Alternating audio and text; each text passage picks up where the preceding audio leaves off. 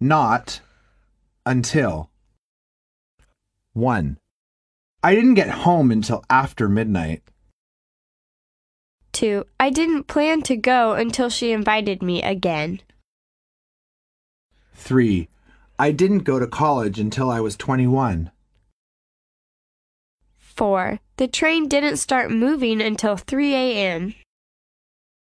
5. I did not eat anything until now. Dialogue 1. When will I get a raise? In six months or so. You said the same thing six months ago. Did I? Well, anyway, you'll get the raise when the economy picks up.